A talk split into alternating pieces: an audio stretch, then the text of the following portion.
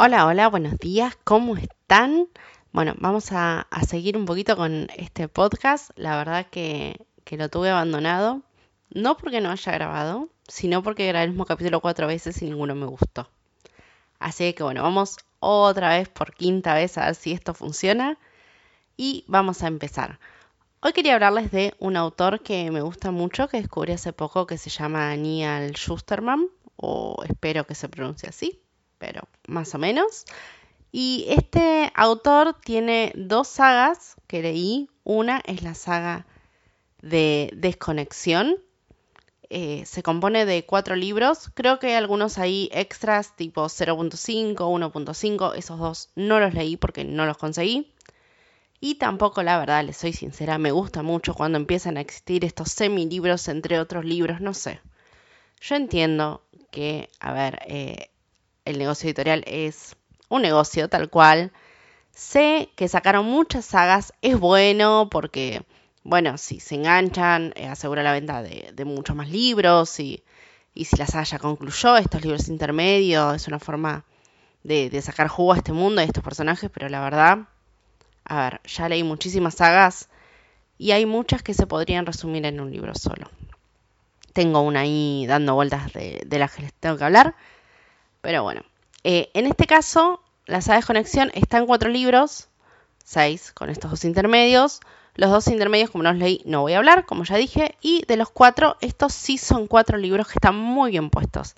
Está muy bien que sean cuatro novelas separadas, porque la primera, que es Desconexión, por ejemplo, hasta podría considerarse de cierta forma autoconclusiva. Eh, o sea, tiene un final, ¿sí? Eh, nos presenta los personajes, nos presenta tres personajes, Connor, Lev y Raisa. Connor es un chico común y corriente al que mandan a desconectar y ahí les explico un poquito qué es esto.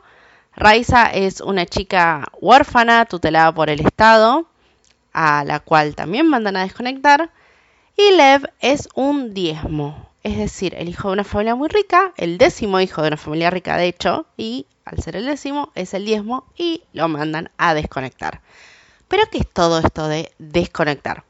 Bueno, resulta que estas novelas se establecen en un futuro, en un mundo distópico, ¿no? Eh, siempre distópico tomado como lo contrario de utópico. Es un mundo en el cual sucedió una guerra entre los que estaban a favor de la libre elección en cuanto a continuar o no un embarazo y los que estaban en contra. Bueno, una guerra muy grande, muy cruenta, por lo que dicen, muy sangrienta ahí.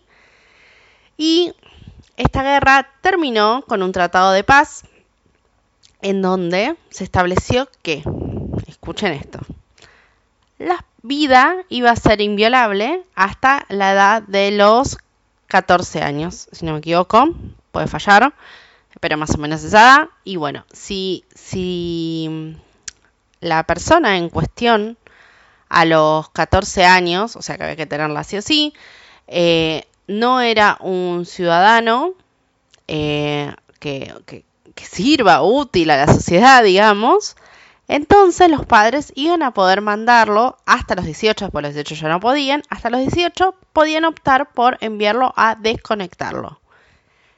¿Qué quiere decir esto? ¿Matarlo? No. No, no es matarlo. Desconectarlo es enviarlo a un centro, a unos centros de hecho que se llaman cosechadoras. Y en estas cosechadoras, sin matarlo y sin que pierda la conciencia, porque tenía que estar vivo, le iban a ir sacando despacito sus órganos. Un piecito, una piernita, que un ojito, que un poquito de neurona por aquí, ¿sí? Y unos nervitos por allá.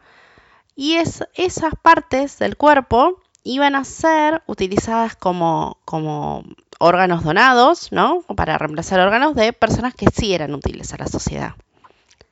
Entonces, em, según este tratado de paz, así no se mataba a nadie. Vayan pensando en lo que es este mundo y no saben cómo se abre todo esto en las cuatro novelas. Y si bien el, el primer libro es por ahí más literatura juvenil, o sea, se puede tomar como juvenil. No, no es, no es infantil, pero sí podría ser tomado como juvenil. Eh, en este tipo de libros no, no hay escena para adultos, no vamos tanto de triángulos amorosos, no, no. Uy, mensaje. Bueno, no vamos, no vamos de nada de eso, ¿sí? Simplemente están contando cómo es el mundo. Bueno, se nos presentan estos tres personajes y a partir de ahí se nos empiezan a hacer algunos planteos, ¿sí? En cuanto, en cuanto a la sociedad, muy interesante. Otro mensaje. Vamos a silenciar esto, que me estás cortando. Persona del mensaje, la inspiración. Bien, seguimos.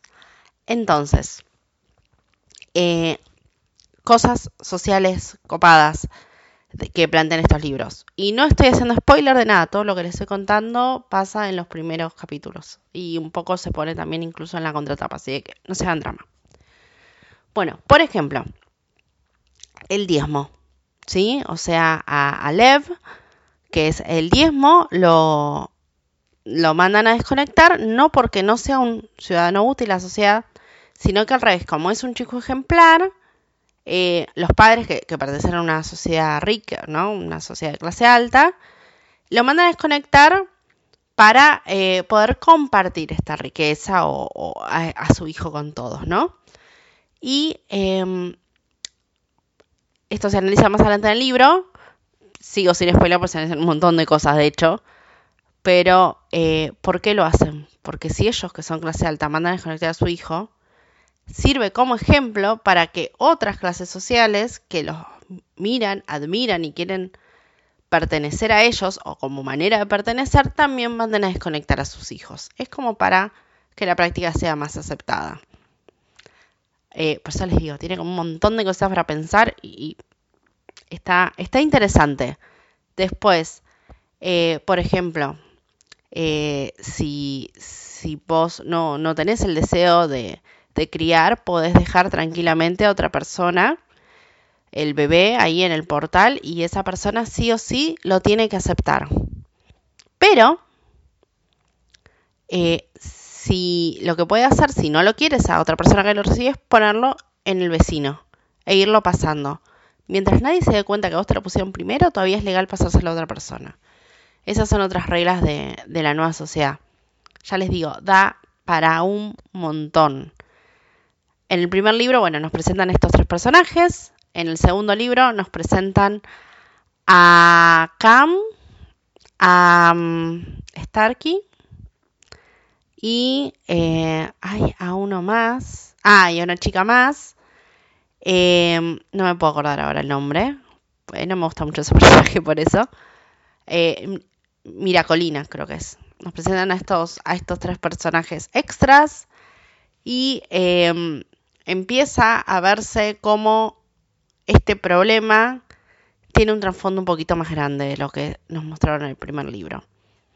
Y el segundo libro se llama Reconexión. ¿sí? Después hay un tercero que se llama Inconexión. Y el tercero es uno de los que más me gusta porque lo siento más completo, más adulto, más desarrollado, con una trama más fuerte. Empieza todo el análisis de, de las publicidades que hay. Nos empieza a mostrar un poquito qué están recibiendo los adultos con respecto a eso mucho más ¿no? de lo que nos mostraban otros libros. Y el cuarto se llama Conexión y tiene un final, un señor final que no saben lo que es, es, es espectacular. No sé qué quise hacer. es espectacular. No saben lo que es el final. Me encantó. Eh, así que bueno, si tienen tiempo, eh, si están viendo qué libros leer ahora que, que llegan las vacaciones, o si tienen las vacaciones ahora, eh, sí o sí la saga de Desconexión es muy buena. ¿sí? Eh, los libros andarán por 300 hojas, un poco más, pero se lee rápido, es una lectura muy amena. Y de hecho yo me he leído, por ejemplo, los dos últimos libros me los leí primero en inglés, después en español y no tuve ningún, ningún problema, eh, porque te atrapa tanto la, trama que no ni siquiera sentís pesado leer en otro idioma. es genial. Y a manera de cierre sobre estos libros, les puedo decir algo que dice un chico yendo al, lugar de desconexión en la cosechadora. También pasa en los primeros capítulos, ¿no? Del primer libro. Pero el chico le dice a Raiza, prefiero eh, que me desconecten y ser útil en diferentes partes, en diferentes personas, a ser una sola persona completa e inútil. Algo así es la cita, no es textual. Eh, y es muy fuerte, ¿no? Es muy fuerte pensar en, en todo eso y en, y en cómo, cómo es la filosofía de la desconexión que, que, se instauró en esta sociedad distópica. Así que bueno, si tienen tiempo para verlo, es interesante y da para pensar y debatir mucho. Es más, quieren después dejar mensajes y, y hablamos todos un poquito de esto porque está muy bueno. En cuanto a la otra saga de, este autor, Neil Schusterman, o como se diga, la otra saga se llama El arco de la guadaña. Solamente tiene dos libros publicados hasta el momento. Considero que va a haber más por cómo viene la historia. Eh, así que no, les puedo decir cómo, cómo, termina la saga, o sea, si, si fue satisfactorio comerse todos esos libros o no. Pero les voy a contar un poquito los dos primeros libros que son los que leí y son los que existen, de hecho. El primer libro se llama Ciega y también nos presenta un futuro distópico. O sea, el señor sabe que, que les gusta ubicarse en estos mundos, totalmente desconectado del anterior, no tiene absolutamente nada que ver con el anterior. Y en este mundo eh, la inteligencia artificial evolucionó de manera tal que eh, todo está controlado, el gobierno mundial está controlado por una inteligencia artificial que se llama Nimbo. Esta inteligencia está tan desarrollada que logró eliminar hasta la muerte. ¿sí? De hecho, hay gente que se despachurra, es decir, que se suicida de diferentes formas porque total siempre los vuelven a la vida. Así que incluso después puedes volverte más joven. Eh, no, no, te morís. Ahora, ¿qué pasa? Eh, la muerte ya no existe. Pero es necesaria la muerte porque por recursos y porque siguen haciendo gente. Y entonces la sociedad está como determina que la, y la inteligencia de hecho determina que la muerte es necesaria, crea un grupo que se llama segadores, ¿no? Que son personas, personas designadas, los segadores. Entonces estos segadores lo que hacen es matar gente. O sea, la gente ya no muere por enfermedades o por accidentes, sino que es seleccionada por este segador y con diferentes criterios deciden quién vive y quién muere. Cuando muere alguien, le dan inmunidad a toda la familia, o sea, la familia no va a poder ser, eh, no, no, va a poder fallecer en todo, en todo ese año. Así que bueno, así empieza la, la serie y ¿cuál es la particularidad de los segadores? todo es controlado por la inteligencia artificial, salvo los segadores. Porque eh, como que la inteligencia determina que la muerte tiene que seguir siendo humana, no tiene por qué ser perfecta, tiene que seguir teniendo ese sesgo humano.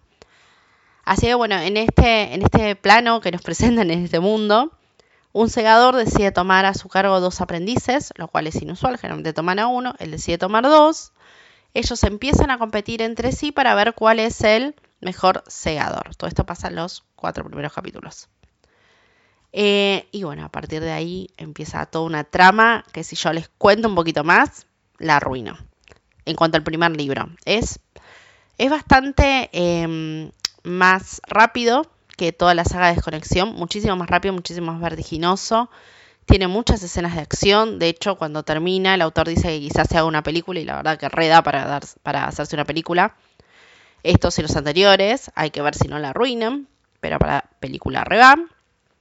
Y eh, bueno, el libro termina, que de hecho también les digo que si leen uno solo, incluso hasta podría ser como un, tener un final, no es que termina como estas novelas que yo odio que dicen y entonces subí al ascensor y nos leemos en la segunda parte. No, no, no. Esto tiene un final. Pero hay un segundo libro. Eh, y en este segundo libro, que se llama Nimbo, eh, se los empieza a mostrar un poquito más cuál es la forma de pensar de la máquina. De hecho, antes de cada capítulo hay una introducción en donde eh, nos muestran los pensamientos y los debates internos de esta inteligencia artificial. La historia prosigue, se vuelve muchísimo más complicado, hay, complicada, perdón, hay giros que no se pueden imaginar y miren que yo leo mucho y es muy raro que algo me tome por sorpresa, pero esto, no, no, no, no, los giros que tiene esto no, se los pueden imaginar. Muy bueno, me lo terminé creo que en dos días al segundo libro, eh, es mucho más rápido del anterior, eh, tenés así, eh, bueno, en mi familia se dice el Jesús en la boca, pero así, como la intriga, flor de piel todo el tiempo. Eh, impresionante, impresionante. Y el final eh, también es increíble. Eh, no, uno, no se puede anticipar ese final, pero sí nos damos cuenta que probablemente haya una tercera obra. Así que, bueno, como, como frase, que no dice esta frase en el libro, pero cuando yo terminé de leer la primera, el primer libro, ¿no? La primera obra, y con esto no voy a hacer spoiler, porque eh, lo tienen que leer para entenderlo, pero cuando terminé me, me acordé mucho de, de, una parte de un poema de Mario Benedetti que dice, si nada nos salva de la muerte, al menos que el amor nos salve de la vida. Y, y no, no es un libro romántico, no es una saga romántica. Eh, pero esta frase le va muy bien, o para mí le va muy bien, así que los invito a leerlos y después comentarme a ver si, si va o no va. Así que bueno, estas son mis recomendaciones de hoy. Espero que les haya gustado, espero que les haya servido y pueden comentarme acá en Anchor, donde pueden dejarme un mensaje de voz. Eh, también pueden escribirme, si no, a mis redes. En todas me encuentran como cómo te pintaste, así, arroba cómo te pintaste. Y si van a Instagram, incluso en el perfil tengo el link a, a, un árbol de enlaces donde van a encontrar absolutamente todos mis sitios. Así que, bueno, los dejo. Un besito. Tengan lindo día. Chao, chao.